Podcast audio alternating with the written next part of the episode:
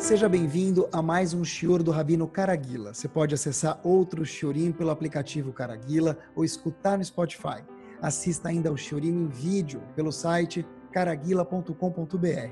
A gente espera que você saia desse Shior mais elevado e mais consciente do que entrou. Muito boa noite. Queria começar com vocês para fazer uma pergunta que eu acho que ela é clássica uma das, talvez, é, que a gente já tem escutado muito, uma das perguntas mais que a gente já tem escutado. E queria ver com vocês hoje a resposta verdadeira para essa pergunta. Não a, não a resposta que a gente gostaria de escutar, mas a resposta verdadeira. Eu acho que muitas vezes daquelas perguntas que a gente tende a achar que são perguntas mais simples, mais corriqueiras e talvez até me permitam mais banais, é que aí dentro que tem uma luz magnífica e gigante que a gente pode aprender alguma coisa juntos aqui e agora. É o seguinte, às vezes eu me encontro, me deparo com alguns grupos de pessoas jovens, menos jovens, dando shiur, e eu pergunto às vezes, de vez em quando, para essas pessoas, e pergunto para mim mesmo também, qual que é o nosso propósito aqui no Lamazé nesse mundo? Ou seja, Pergunta importante que algum momento da vida a pessoa tem que se fazer: para o que nós viemos para esse mundo? Para quê? Qual é a função do porquê de estar aqui? Uma pergunta interessante. Óbvio que a gente precisa comer, óbvio que a gente precisa passear, óbvio que a gente precisa se divertir, dentre outras coisas, casar, ter filhos, trabalhar. Mas para que Hashem nos Puft, depositou de uma forma maravilhosa com esse corpo espetacular nesse mundo tão gostoso aqui no Olamazé, nesse mundo. Óbvio que, entre parênteses, não existe uma resposta que a gente vai falar, ó, oh, é assim. Porque da mesma forma que uma pessoa tem que usar camisa tamanho grande, a outra M e a outra petit, dependendo do corpo da pessoa, Assim também, cada pessoa tem uma razão d'être nesse mundo específica, no question. Mas existe algo macro que compõe todos nós, um guarda-roupa, no exemplo, vamos. Um guarda-roupa, que todo mundo precisa ter um guarda-roupa. Às vezes, medidas diferentes, mas todo mundo precisa ter um guarda-roupa. Qual guarda-roupa que Hashem separou para cada um de nós aqui neste mundo, pelo menos o mais global? E óbvio que a resposta é induzida aqui, ainda mais quando o rabino está falando, então a resposta é para fazer mitzvot e Torá. Ok, verdade. Mas é isso mesmo? Indiscutivelmente que Torá é a maior mitzvah do mundo. Indiscutivelmente que Averot é uma coisa que Hashem desgosta. Indiscutivelmente que mitzvot a Kadosh Baruch Hu abraça com dois braços. É ok. Kaviacholo como se Hashem tivesse braço. Mas, para que a gente veio para o mundo de verdade? Queria acompanhar isso com vocês, e a gente acha até que, na verdade, é para fazer 613 mitzvot. E a gente até tem provas para isso aparentes, né? Se a gente fosse dar uma olhada em quando Yaakov foi se deparar com seu irmão gêmeo Esav, né, e dos irmãos gêmeos são pessoas tão diferentes, como a gente sempre conhece, Yaakov e Esav, dentre muitos outros irmãos gêmeos que a gente conhece que nunca saem dois iguais, Yaakov disse para Esav, Im Lavan Garti, eu morei junto com Lavan. E é obviamente que a palavra Garti, morei, podia ter sido dita de outra forma. Então, dizem nossos sábios, Garti é Gimel, Resh, Tafiut, que é o mesmo valor numérico, ou, só embaralhar as letras, de Tariag 613. Então, Yaakov veio falar para Lavan, para o seu irmão, para o seu irmão Esav, melhor dizendo, não Lavan, desculpa, depois de ter morado com Lavan, veio dizer para o seu irmão Esav, olha, eu cumpri 613 mitzvot, quer dizer, eu fiz, parece, a minha missão aqui. É, mas eu queria ver exatamente se isso é verdade. Se é isso que a Kadosh Baruch Hu espera da gente, ou será que dá para a gente definir um pouquinho melhor? Porque já que a gente está vivendo para isso, então óbvio que merece alguma dedicação de tempo para o que a gente já faz aqui em 620 anos. Então, vamos por esse caminho agora e aqui. É o seguinte, eu vou contar para vocês uma Gemara no Tratado de Sotá, e quando a gente fala de Gemara, na verdade, a gente está falando mais uma vez, eu sempre friso isso, que eu acho que para mim isso é muito importante, é o cérebro de Akadosh Baruch. Porque a única forma da gente ver o que Hashem quer da gente é olhando para o que ele deu para a gente. No caso, a Torá, Mishnayot, Gumarot, sabedoria de Akadosh Baruch. Então o Talmud fala para a gente, no Tratado de Sotá, na página 21b, o seguinte, traz um, um caso muito interessante. Antes disso, uma pequena introdução. A gente sabe que a coisa mais preciosa que Hashem tem nesse mundo é a nossa vida. Kadosh Baruch Hu deu para cada um de nós uma vida que a gente possa viver com saúde, se Deus quiser, 120 anos. Ele deu para cada um de nós um corpo, uma vida. E falou para a gente, olha, Habibi, homem ou mulher, use e abuse. Só que não esqueça de seguir a receita que está escrito aí na bebida. No caso, a receita é a Torá chá que vem seguindo para a gente. Mas a coisa mais importante é a vida que Hashem deu para a gente. Inclusive, quando tem uma alegria, antes de brindar, o que, que se diz? Não é por acaso. Lechaim, isso mesmo. To life. Como dizia o Fiddler on the Roof, para quem lembra, o violinista no telhado. Porque a coisa mais importante, no momento mais alegre, a gente fala Lechaim para a vida. Por quê? Porque a vida é a coisa mais importante que a Kadosh Baruch Hu deu para cada um de nós. Agora a pergunta de hoje é: para quê? Se a vida é a coisa mais importante, meus queridos, vem aqui algo interessante. A vida é muito importante, mas a Torá Kedoshá ela é o objeto de estimação de Hashem. Com a Torá, que a Kadosh Baruch Hu criou o mundo inteiro, o universo inteiro. Então, quando alguém se depara numa questão que ele forçadamente, Baruch Hashem não é mais nosso cenário no mundo atual, mas já foi poucas décadas atrás, que a pessoa precisa abrir mão de uma forma forçada de uma mitzvah, ou fazer uma verá. O que, que, vem antes? A gente já sabe da resposta. A vida da pessoa, que é a coisa mais preciosa que tem, ou em contrapartida, a Torá Kudoshá, que é a coisa mais preciosa que Hashem tem consigo também. Então, por exemplo, ou você come um cheeseburger ou eu te mato. Apesar que comer o cheeseburger, tem algumas averotas aqui, carne com leite, carne não kasher possivelmente, e daí por diante, ainda assim, Hashem falou Nesse caso, um caso extremo, ok. Nesse caso, a pessoa não pode dar, abrir mão da vida dele para transgredir a verá, exceto três exceções que nós conhecemos muito bem. Três exceções são Gilu Erayot, Shfichudamim e Avodazara. Gilu Erayot é relações sexuais proibidas, ou idolatria, ou matar alguém. Por exemplo, se alguém fala para a pessoa, olha, ou você comete idolatria, ou eu tiro sua vida, nesse, nesse caso, por exemplo, que é um dos três, Hashem falou, tem que abrir mão da nossa vida. Mas para qualquer outra haverá, das 610 mitzvot e averot que fazem parte do plano de Hashem, a vida do Yehudi vem antes. Ou seja, a gente vê aqui o peso que a Kadosh Baruch Hu dá para a vida de cada um de nós. Porque, mais uma vez, apesar da Torá Kedoshá ser algo preciosíssimo para Kadosh Baruch Hu, ainda assim Hashem falou, olha, só três averot que são gravíssimas, todas são, mas nesse caso, em duelo, a vida da pessoa, então, Gilu Yarayot, Fichudamim e Avodazara, mais uma vez, relações sexuais proibidas, idolatria,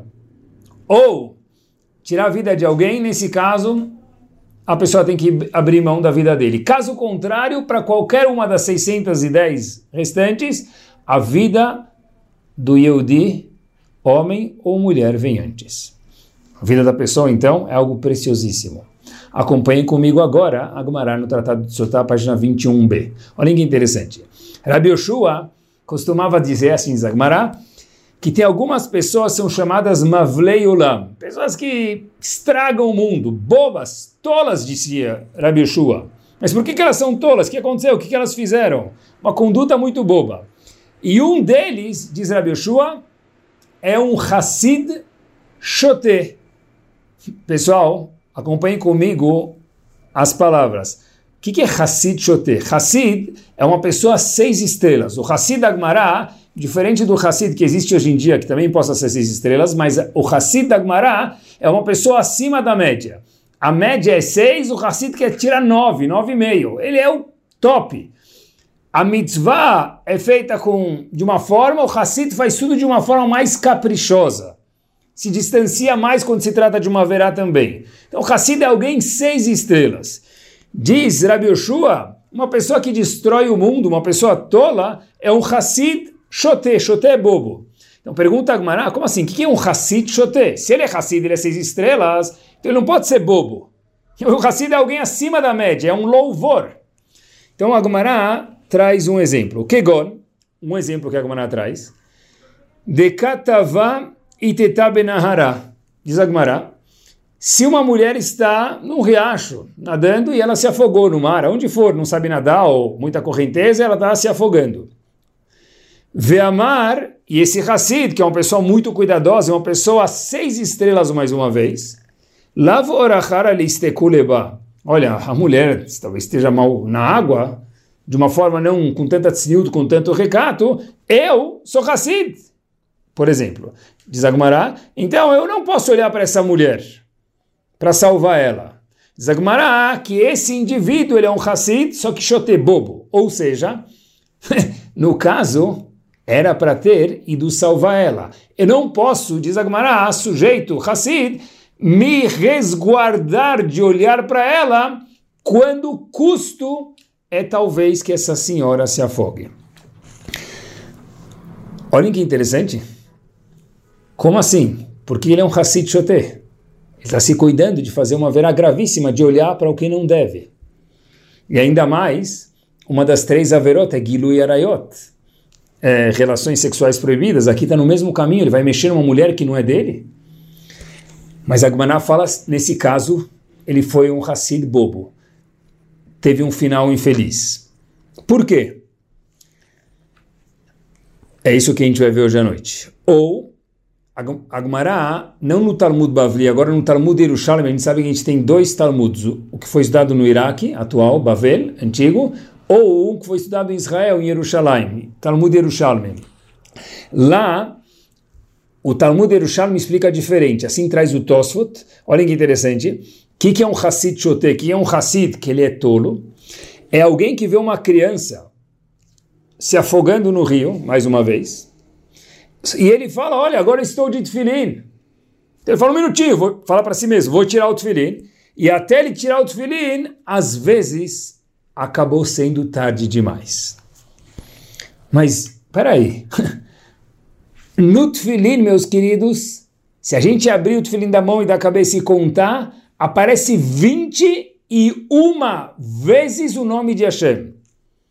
Na tiara que o Cohen Gadol usava, o Cohen Gadol usava uma tiara, que era uma das oito roupas que eram específicas para o Cohen e o Cohen Gadol. O Cohen Gadol usava uma das roupas que só ele usava, é chamado tzitz, é uma tiara que estava escrito Kodesh Lashem. E essa tiara tinha muita santidade porque continha uma vez o nome de Hashem. Continha os escritos Kodesh Lashem, santo para Hashem, o nome de Deus. O Tfilin contém 21 vezes é 21 vezes mais Kadosh. E o Hassid falou, um minuto, eu vou tirar o Tfilin para não apagar o nome de Hashem, porque se eu pular na água com o Tfilin eu vou apagar o nome de Hashem, que está escrito dentro do Tfilin 21 vezes. Diz Agmará, esse é um Hassid Shote, é um bobão, tolo, me permitam, idiota. Ele achou que era um Hassid, achou que era uma pessoa six stars, ou até hoje foi, mas hoje ele virou um bobão. Seja no caso da mulher se afogando ou da criança se afogando. Da mulher é para não mexer numa esposa, numa mulher que não é dele, e da criança para não apagar o nome do tefilin. Mas, um minutinho. Se ele é um Hassid Shoté, ele queria zelar pela verá de não mexer numa esposa que não é dele, ou não olhar para uma mulher que não é dele. Ou no segundo exemplo do Tfilin, ele queria zelar para não apagar o nome de Hashem, então eu fiquei com uma pergunta. Quem é o Hassid de verdade? Quem é o Hassid daquela, o Raham, o sábio que Hashem espera dele e fala, uau, você é a pessoa que eu gosto no pedestal. Se a pessoa que se cuidou para não olhar, se a pessoa que se cuidou para não estragar o tefilin, ele é um bobo, é um Hassid, achou que era um Hassid, mas é um bobo, assim diz, disse Rabi Yoshua Nagmará, então quem que é o Hassid verdadeiro? O que, que Hashem espera da gente? Como que eu posso me destacar na lista da Forbes de Akadosh Baruch Hu? E acompanhe comigo mais uma perguntinha. Em Pirkei Avot, no quinto capítulo, Mishnah 20, olha que interessante. Disse o grande Yehuda Ben Tema, famoso. A gente costuma falar isso antes de Shaharit. Eveaz Kanamer, seja uma pessoa rápida, ágil, como um leopardo.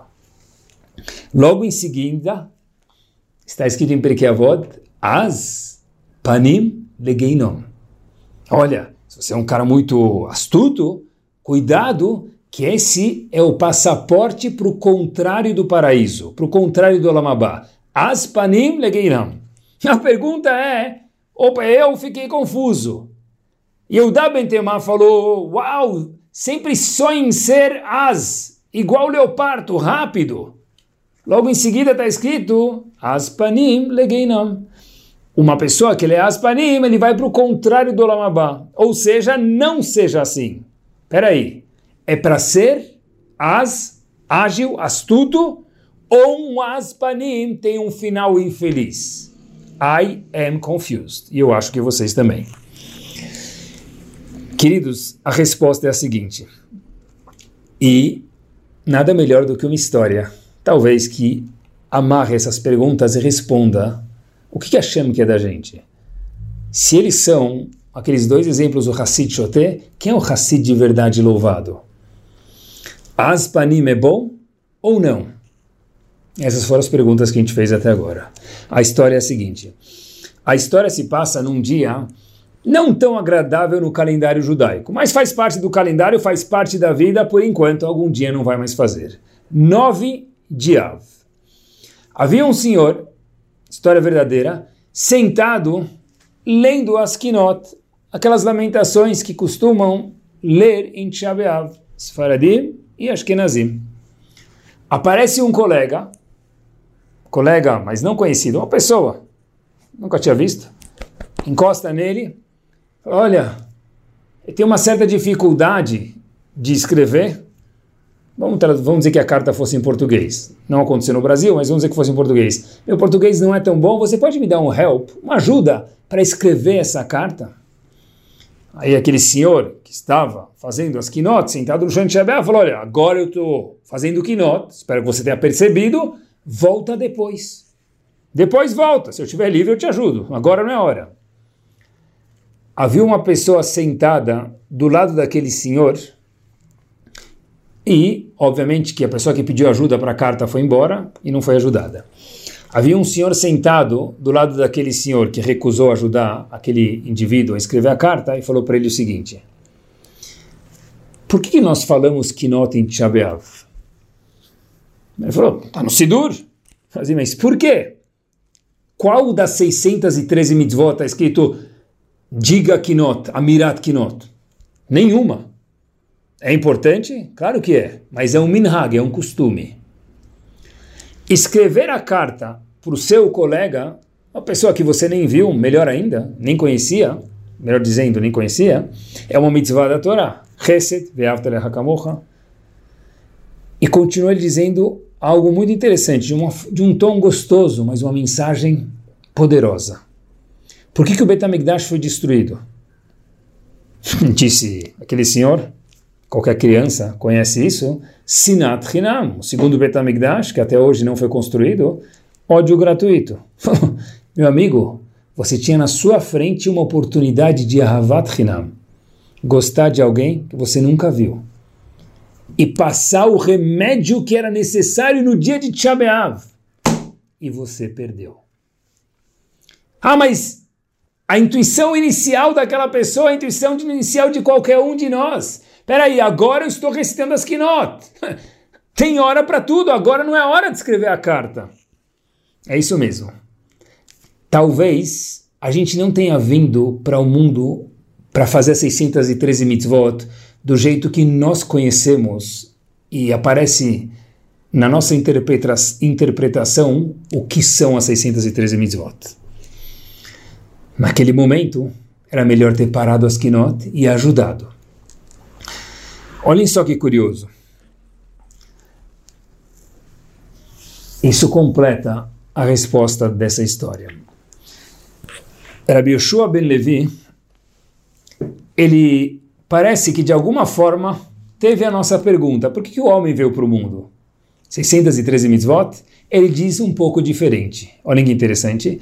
Rabbi Yoshua ben Levi aparece no Tratado de Moed Katan, na página 5a da Rei Amudalev, diz ele o seguinte, a primeira vez que eu estudei isso na minha Gemara, eu grifei isso e me chamou muita atenção, e eu queria compartilhar com vocês. Disse Rabbi Yoshua ben Levi, Kol Hassam Orchotav, toda pessoa que pesa suas atitudes, Zoche Veroe Bishuatosh Elakadosh Baruchu. Essa pessoa vai conseguir ver a salvação de Akadosh Baruch que todo mundo tanto espera. Não está escrito quem faz mitzvot. Mais uma vez, Kol Hassam Orchotav, toda pessoa que pesa suas atitudes, pensamento, fala, everything. Essa pessoa, Habibi, jackpot, bingo, Zoche Veroe, Bishuatosh Akadosh Baruch vai poder ver a salvação de Akadosh Baruch Rabbi Ben Levi está ensinando a gente que não basta fazer mitzvot. É preciso avaliar, acompanhe comigo agora com quatro ouvidos, se essa mitzvah, entre aspas, é a vontade de Akadosh Baruch Hu. Porque na história que a gente acabou de mencionar, a mitzvah de ler as kinot naquele momento não era a vontade de Akadosh Baruch Hu. A vontade é que o Sidur ficasse um pouco de lado para ajudar aquele Yehudi. Kolasamor Chotav, toda pessoa que pesa suas atitudes. Por quê? viu uma explicação bombástica no livro Derech HaChaim o seguinte. Olhem que bomba. Qual a semelhança entre uma pessoa que pesa suas atitudes para que ele tenha como recompensa ver a salvação de Hashem? Porque justo essa é a recompensa que Rabbi Yoshua Ben Levi traz para a gente na Gemara, não é por acaso. Olhem que explicação. A Kadosh Baruch Hu, antes de tomar qualquer atitude, boa ou lo além ao contrário, Hashem não olha para o mundo 180 graus. Hashem olha para o mundo 360 graus. Tudo. Qual repercussão isso vai ter? Será que a pessoa merece? Será que os familiares dele merecem? Bom ou contrário? Hashem olha de uma forma macro. Depois que Hashem analisa, aí a Kadosh Baruch Hu, sim, deixa que aquela atitude aconteça ou deixa de acontecer. Kola toda pessoa que pondera e pensa não só no ímpeto, é mitzvah, ele faz. Peraí, agora é isso que Hashem quer de mim? A pessoa que pensa isso, ele está sendo igual a Hashem. Nesse caso, disse Rabi Yoshua é óbvio. Roe Bishuatosh Lakadosh Baruchu. Óbvio que ele vai conseguir ver a salvação de Hashem, porque ele está sendo de alguma forma uma fração de Akadosh Baruchu, se comportando exatamente igual a Hashem magno. Toda pessoa que é Samor Hotav, está sendo igual a Hashem. Por isso que ele é o Ebishuatosh Lakadosh Baruch Ele vê a salvação de Hashem. Todo o nosso objetivo no Lamazé, óbvio que é no enfoque da Torá, óbvio que é no enfoque das mitzvot e não das averot, no question. Mas não é aquela mitzvah que aparece na, no flash na nossa cabeça é saber olhar para a vida. E às vezes a gente precisa de um Raf para ajudar a gente em muitas situações, e por que não? Será que nesse caso é mitzvah? Será que nesse caso haverá? A gente viveu muitos momentos que rezar com minyan era uma verá. No ímpeto, rezar com minyan é mitzvah. Mas a gente já passou por muitos momentos que rezar com minyan é uma verá. É isso mesmo. não é fazer 613 mitzvot, é fazer a vontade de Hashem. E não que nós costumamos a chamar muitas vezes de mitzvah com a melhor das intuições, obviamente, com certeza. Será que a Kadosh Baruch Hu não quer de cada um olhando para onde a gente mora e as aptidões que a gente tem? O seguinte, será que esse é o momento para fazer tal coisa, ou talvez o contrário, deixar de fazer tal coisa. Olha que interessante. Muitas vezes o homem se questiona, e espero que se questione, se questione, ou a mulher, será qual que é a minha missão no mundo? E a gente espera sempre a resposta que alguém fale para a gente, olha, vai para Israel no Kotel, dá 10 shkalim para um shaliach, e vai ser esse shaliach milagroso, e pega aquela fitinha vermelha, frita dois alhos, beija mezuzai, shalom al Israel. Ridículo. Ninguém veio para o mundo com um corpo tão potente, com uma Neshama mil vezes mais potente para, sem desmerecer a cada 10 calim, fritar um alho e colocar uma pulseira vermelha no pulso. Nunca. A gente veio para coisas muito maiores do que isso. Então como é que eu vou saber qual que é o meu objetivo? E meus queridos, é impossível que a gente não tem como saber nosso objetivo. Porque se a Kadosh Baruch Hu vai cobrar a pessoa depois de 120 anos bem vividos, você fez o seu objetivo ou não? Como que a Hashem vai me cobrar se eu não tenho como saber? Ela must be, que a gente tem como saber. Como? A resposta não vai ser o que a gente imagina, mas eu acho que essa é a resposta. Pessoa, me permitam exemplos práticos e simples. Pessoa saiu do banheiro, fez necessidades. Baruch Hashem. Qual que é meu, qual que é meu objetivo? Qual que é minha missão? Agora, lavar as mãos e falar Brachad Yasher Yatzar. Essa é a minha missão. Isso mesmo. Agora eu vou dormir daqui a pouco. Qual que é o meu objetivo? Pegar um Sidur e ler o Kriyat Shema. Essa é a minha missão agora. Amanhã de manhã eu preciso rezar com o Minyan. Então eu vou procurar uma sinagoga que tem um horário gostoso, pessoas que eu me sinto confortável para ir, sem estar perto, sem conversar, obviamente, e eu vou lá, mas eu preciso estar num lugar que eu me sinto bem. Eu vou me organizar, colocar o alarme para acordar amanhã. Essa é a minha missão. Vem alguém conversar comigo, me pedir um conselho, estou muito ocupado agora.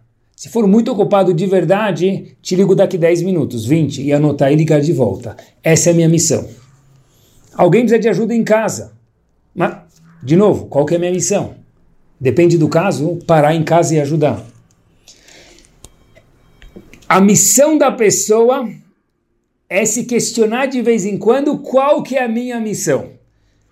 Tentem se imaginar, estou falando comigo mesmo, se a gente se questionasse a cada tantos momentos, qual que é a minha missão agora? O que, que eu devo pensar agora? O que, que eu devo falar agora? Deixar de falar? Nós seríamos Moshe Rabbeinu. E eu tenho certeza absoluta, apesar de não ter visto isso escrito, pelo menos uma intuição, certeza absoluta não posso porque não vi escrito, mas uma intuição, que os grandes homens, no caso, talvez Moshe Rabbeinu, se perguntava a cada momento, uau, qual que é a minha missão agora? Pergunta traduzida de uma forma um pouquinho mais prática para a gente, o que Hashem quer de mim agora.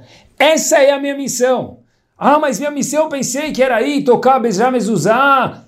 Não é essa. Se cada momento nós nos questionarmos, em casa, no trabalho, não só na sinagoga, no trabalho, no carro, qual que é a minha missão? Eu estou livre agora. Estou um pouco chateado, talvez minha missão é escutar uma música. Eu estou mais tranquilo, talvez a missão é escutar um shiur no carro. Essa é minha missão. Agora é isso que a Kadosh Baruchu quer de mim. É traduzir coisas difíceis de uma forma um pouco mais simples e palpáveis. E por que não? é isso mesmo. Acompanhem comigo essa história. A história se passa em Nova York. Um dos Rashi Yeshivot que tinha numa das Yeshivot, Baruch Hashem tem muitas, em Nova York, mais precisamente em Queens, na Yeshiva chamada Shara Torah, o Rosh Yeshiva era chamado Rav Zelik Epstein. E havia na vizinhança, um pouquinho mais longe da casa dele, mas na vizinhança, uma senhora que ficou viúva depois da Segunda Guerra e morava com os filhos e filhas em casa. E ele tentava, muitas vezes, com sua família, apoiar aquela senhora, dar uma palavra boa, às vezes mandar alguma coisinha, para a senhora se sentir amparada naquela vida ocupada de Nova York. Um, dias antes de Yom Kippur, uma das pessoas, um dos membros da família daquela senhora viúva, um dos filhos, ele adoeceu e foi para outro mundo. Isso aconteceu na véspera de Yom Kippur. A situação de Rav Zelik para si próprio era muito crítica. Mas hoje é Erev Yom Kippur. E a mitzvah é jejuar, e a mitzvah é rezar com o minyan. Rav Zelig estava indo para a sinagoga, Erev Yom Kippur, mas ele se questionou, essa é a mitzvah? E qual que é o Eretzon Hashem no momento? O que, que Hashem quer de mim agora? Que é o que nós estamos conversando hoje no Shiur. Não só qual que é a mitzvah do ímpeto, do momento. Qual que é a mitzvah que Hashem quer de mim agora? Qual o Eretzon, a vontade de Akadosh Baruch Hu, agora comigo? Se questionou, falou, olha, talvez eu tenha que ajudar aquela senhora. Começou a pensar em caminhar em direção à casa dela, mas caminhando era mais de uma hora. E hoje era Yom, era Yom, era Yom Kippur. É Yom Kippur. E ele, em uma hora e pouco, até chegar lá, talvez a mulher vai estar muito desamparada, já vai chegar muito tarde. Será que vale a pena eu pegar um ônibus em Yom Kippur, Rosh Yeshiva, para ir para Yeshiva ou não? Para ir, não para Yeshiva, desculpem, para ir visitar essa senhora ou não? Pergunta esse Rav para si próprio, e mas pegar o ônibus em Yom Kippur uma pergunta muito difícil. Ele para numa sinagoga próxima e pergunta nada mais, nada menos para Rav Yaakov Kaminetsky, que lá estava passando Yom Kippur. Rav Yaakov Kaminetsky escuta a pergunta e diz, claro que sim. E naquele momento, Rav Epstein sobe no ônibus em pleno Yom Kippur para ir passar Yom Kippur sem minyan junto com aquela senhora e a família dela naquele momento tão delicado. A mitzvah é rezar com minyan. A haverá é andar de carro em Yom Kippur. Gravíssimo. Rav Zelig Epstein entendeu, é, essa é a mitzvah, essa é a mas qual é o Eretzon Hashem no momento? Óbvio que para isso nós precisamos perguntar para pessoas de porte, pessoas que estudaram Talmidei Hamim, sábios e que seguem a linha estrita e única da Torá Kedoshá. Às vezes, a gente consegue julgar quando são situações mais fáceis. Mas situações mais difíceis, a gente tem que perguntar, não tem problema. Mas o Yehudi tem que sempre se questionar qual é o Retzon Hashem. Ninguém veio para o mundo fazer o que nós chamamos de mitzvot. Nós viemos para o mundo para fazer a vontade, o Retzon de Akadosh Baruch Hu. É isso que Akadosh Baruch Hu quer de mim aqui e agora, se é, esse é o Retzon Hashem. É isso mesmo.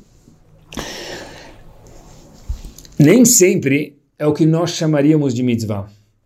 Isso responde a nossas perguntas se aquele era um Hassid Shoté, porque ele ia, não queria pular na água para mexer numa mulher que não é dele, para salvar, qual foi o erro daquele Hassid que a gente mencionou na Gemara lá atrás, que foi chamado como um Hassid bobo? A resposta é, porque naquele momento, obviamente, a vontade de Hashem era salvar uma vida, mesmo que a custa disso teria que tocar numa esposa que não era dele. Ou o outro exemplo que a Gemara trouxe de um Hassid Shoté, pular na água com o Tufilin 21 vezes o nome de Hashem. 21 vezes mais power do que o tzitz que Kohen Gadol usava e tinha tremenda chá. Verdade. Tem que tomar cuidado com o Tufilin. Mas naquele momento o Retzon de Hashem era pular na água para salvar aquela criança. E não tirar o Tufilin para depois pular na água quando foi tarde demais. Nesse caso é um Hassid Shoté.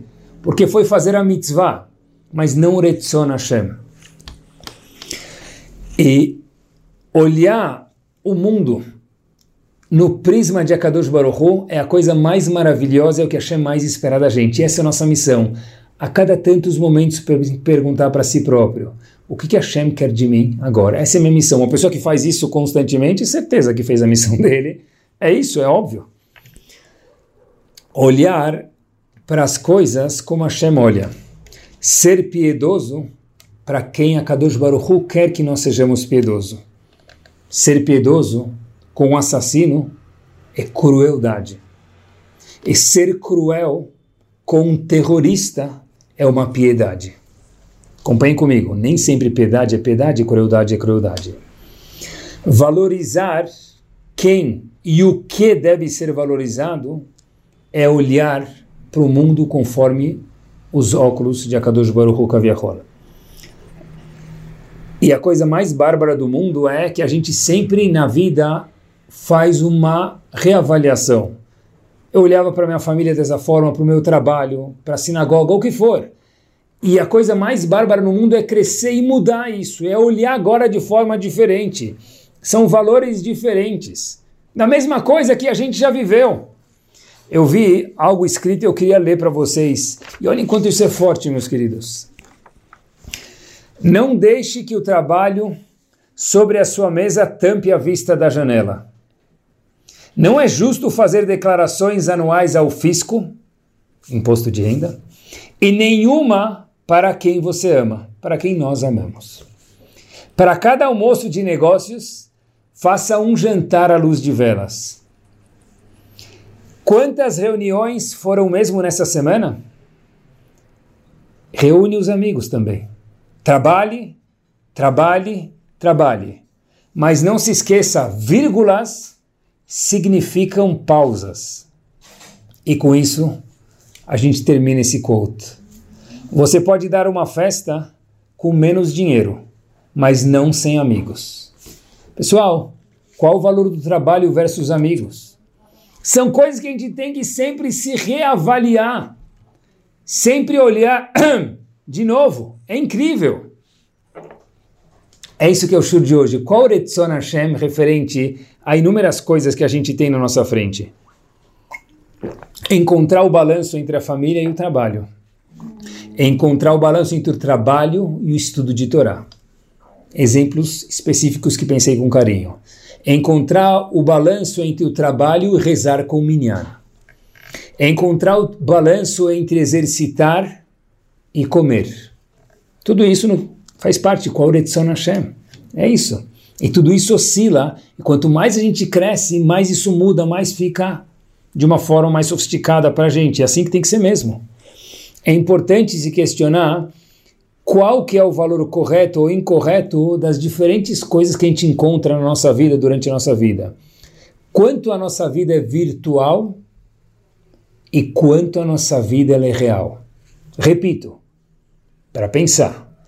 Quanto nós vivemos e nos transformamos em algo virtual, em uma tela de celular, e quanto nós continuamos sendo reais. É isso. E que atenção a gente precisa ter para isso em específico. Olhar para o mundo nos óculos, no prisma de Akadosh Baruch faz a gente olhar para uma pessoa que vem pedir um conselho ou vem pedir uma tzedakah, não como um razito, coitado, mas como uma oportunidade de Hesed, de eu ser uma pessoa maior. É 180 graus diferente. Ai, que chato que ele apareceu na minha porta, do lado da minha cadeira na sinagoga. Ou que oportunidade eu tenho de me transformar em uma pessoa eterna agora e parar de ser finito. É, é o oposto. é a mesma situação mas eu enxergo diferente se eu trabalhar e tentar perguntar para mim mesmo qual que é o Retzon Hashem aqui e agora. Alguém, em vez de ser... A gente vê alguém estranho, às vezes no trabalho, às vezes na sinagoga, às vezes na vida, na rua, em vez de falar, uau, que cara estranho, que mulher estranha, talvez a gente podia usar o Pirkei Avot, Alomed Mikoladam. Será que tem alguma coisa que eu possa aprender dele? A mesma situação dá para ser inversamente oposta, vir um aprendizado. Então, o que a gente perguntou em Perkei Avot? Por um lado está escrito Eveaz Kanamer, vai lá, seja ágil. Por outro lado está escrito Aspanim Legeinam, vai para o lugar indesejado. Peraí, é bom ou é ruim? Depende. Cada momento é um momento. E cada situação necessita ser reavaliada. Às vezes, ser astuto é magnífico. E às vezes é horrível. Depende do que é. Às vezes, a gente precisa pedir ajuda. Mas muitas vezes, a Kadosh Baruch Hu deu algo para a gente chamado cérebro. E quando a gente estuda, e cada vez mais a gente consegue olhar na perspectiva correta de Hashem, a gente pode usar o nosso julgamento muitas vezes. E na dúvida, consulte o seu Rav, consulte o nosso Rav. E olhem que magnífico se a gente olha isso numa, num prisma diferente, meus queridos. Qual é o valor de um amigo? Qual o valor de um passeio? Para o bem e para o mal, tudo isso. Qual o valor que a gente dá para um shiur que nós temos? Qual o valor que nós damos para o fato de nós termos um Betacneset, uma sinagoga, passos Baruch Hashem da nossa casa? Qual o valor que nós damos para a nossa família? Escrevi esses exemplos com carinho e faço, de falar, faço questão de falar um a um. Mais dois ou três, me permitam. Qual o valor que nós damos ao nosso hobby? Precisa ter um hobby. Qual é o valor que nós damos a o fato de termos valores guiados pela Torá Kedoshá? Quantos exemplos? Qual o valor para tudo isso? E o mais legal de tudo é que a gente precisa cada vez reavaliar isso. E falando em olhar para pessoas de uma forma diferente, através do prisma da Torá Kedoshá, em olhar para uma oportunidade de Hesed, não que chateação que alguém veio me pedir dinheiro, ou um conselho, ou o meu tempo. Eu escutei um Hassid conversando com um chefe chamado Avbedin de Satmer. E a frase que me chamou muito a atenção foi a seguinte: Mashiach, quando ele chega? E um respondeu para o outro o seguinte: quando a gente conseguir olhar para uma pessoa de calça jeans, com aquela kippah pequenininha, a história aconteceu em Israel, menos conhecedor da Torá, que talvez, pode ser, que ele é melhor do que cada um de nós dois. Aí sim, Mashiach está na porta. Uau! Não quer dizer justificar a zaveró dele. Claro que não. Mas saber olhar para ele de uma forma sorridente, porque é assim que a Kadosh Baruch Hu olha para ele. Valorizar o que deve ser valorizado. Esse é o shur de hoje. Qual é o Retzon Hashem referente a cada situação? Uma pessoa que faz isso, certeza, essa pessoa vai responder depois de 120 anos maravilhosamente bem vividos, fez sua missão? Claro que fiz, porque cada momento eu perguntava para mim mesmo qual é o Retzon de Hashem, falar ou não falar, agir ou não agir, sorrir ou ficar triste, depende do momento. Tem momentos que é para ficar triste, tem momentos que é para gargalhar. Depende. Azkanamer é bom ou ruim? Depende. Às vezes, disse Yehuda Bentemá, seja. Esse é o passaporte da alegria para o Lamabá. E às vezes disse o mesmo Yehuda Bentemá, Azpanim lo aleno para o Geinom, que é o contrário de Olamabá. Falando em valorizar o que deve ser valorizado, a gente termina com essa história. E olha o poder de dar o valor certo, atribuir o valor certo à coisa certa. A história verdadeira apareceu na mesa do nada mais, nada menos venerado e uma das dos personagens que para mim me chama muita atenção, o grande, o ilustre Rav Moshe Feinstein Zichrono Libraha. Chegou na mesa dele a seguinte questão alágica, como dezenas e centenas e milhares de outras questões que pousavam na mesa desse grande homem. Um dilema numa yeshiva. Os pais querem que divida a classe para que cada aluno tenha mais atenção. E a diretoria da Yeshiva gostaria muito de fazer isso, mas sabe que dividir a classe gera o dobro dos custos para a Yeshiva, porque em vez de ter, por exemplo, dois professores, se a gente tiver duas classes, a gente vai ter quatro professores, por exemplo. Perguntaram para Moshe Feinstein quem está certo, os pais e a classe tem que ser dividida, ou a Yeshiva e os alunos vão ter menos atenção particular um a um, mas Estivá também vai ter metade dos custos, que é algo a considerar. A Moshe Feinstein pensa e diz para eles o seguinte: eu vou contar para vocês uma história e vocês pensem na resposta. Será Moshe Feinstein para os pais e para a diretoria da Estivá presente. Quando eu era pequeno, se contando na Moshe Feinstein, e com isso nós terminamos, a minha classe Senão Moshe Feinstein, mais uma vez, história pessoal dele, para as pessoas que estavam presentes na frente dele, tinha um Melamed, um professor, e 12 alunos. Ou seja, um professor pra, para 12 alunos. Meu pai sentiu que eu poderia ir muito mais longe se tivesse uma atenção mais pessoal. Pessoas mais fortes, talvez, uma classe, ou tivesse uma atenção mais pessoal. Meu pai sugeriu que ao Melamed que em vez de dar aula para 12 pessoas, que ele desse para 6. E outro Melamed, obviamente, com cautela, daria para os outros seis. O Melamed falou para o pai do Rav Moshe Feinstein, tudo isso mais uma vez Rav Moshe Feinstein contando, olha, eu adoraria, mas eu dependo de 12 alunos para viver. Se cada um me paga 100, no fim do mês eu tenho 100 vezes 12. Se eu dividir a classe em dois, eu vou ter 100 vezes 6 e eu não consigo fechar meu mês com isso. O pai do Rav Moshe Feinstein escutou isso falou, é, óbvio, algo a se considerar, mas eu tenho uma solução. Eu vou pagar para você o valor dos outros seis. Ou seja, eu vou pagar meu filho, você vai receber dos outros cinco alunos, são seis, e eu completo os outros seis. Eu vou completar os outros seis. E o outro melamed que a gente vai achar, a gente vai achar um bom que aceite fazer o trabalho com os outros seis remanescentes alunos para ninguém sair prejudicado.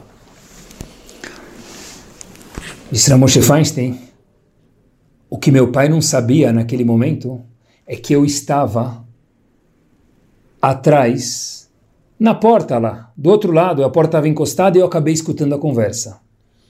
E quando eu vi que meu pai estava pronto para pagar minha mensalidade e mais seis mensalidades para que eu estudasse Torá, ou seja, sete mensalidades para um aluno, falei, uau, se vale tanto para o meu pai, deixa eu começar a valorizar o que estão me ensinando. E quem sabe lá, se foi isso que transformou Rav Moshe Feinstein em não Moshe, não Moshe Feinstein. Rav Moshe Feinstein, não somente o Gadol Ador da geração passada. Pode ser que foi isso. Porque quando alguém valoriza a coisa certa, na forma certa, perguntando qual que é o Eretzon Hashem agora, fazendo isso, só temos a ganhar só temos brachot. Que Bezat Hashem a gente possa ter a iluminação de sempre se questionar e descobrir qual o Eretzon de Hashem no prisma da Torá Kedoshá e que a gente possa ter uma vida maravilhosa, cheia de oportunidades de crescimento e ótima semana a cada um de nós.